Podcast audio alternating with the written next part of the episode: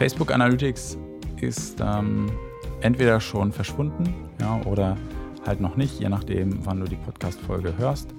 Und die Frage, die sich jetzt stellt, na gut, was mache ich jetzt eigentlich, nachdem Facebook Analytics weg ist? Und zum einen, meiner Erfahrung nach, haben das relativ wenig hm, ja, Werbetreibende genutzt, was ein bisschen schade ist, weil Facebook Analytics viele spannende Informationen bereitgehalten hat, besonders durch die Segmentierung ähm, der sozusagen der Dashboards oder der äh, Auswertung konnte man da relativ viel rausnehmen. Aber gut, das ist jetzt, ist halt so, wie es ist. Solltest, solltest du die Podcast-Folge hören, wenn es Facebook Analytics noch gibt, dann empfehle ich dir definitiv, Daten zu exportieren, ja, weil haben ist besser als brauchen.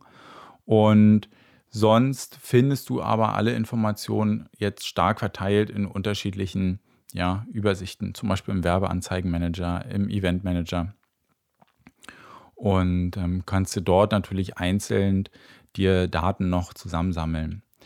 Ich selber finde das jetzt, ja, ich sag mal nur partiell schade. Ich ähm, muss gestehen, bei den meisten Kundenprojekten hat sich das nicht gelohnt, dort extra Zeit zu investieren, beziehungsweise es wurde dann am Ende nicht honoriert oder ähm, hat nicht irgendwie den großen Unterschied gemacht.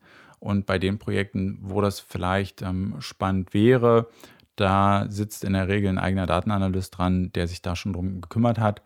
Und ähm, von daher ist es, glaube ich, ein Abschied, den man entweder gar nicht bemerkt, beziehungsweise der gar nicht so schlimm ist.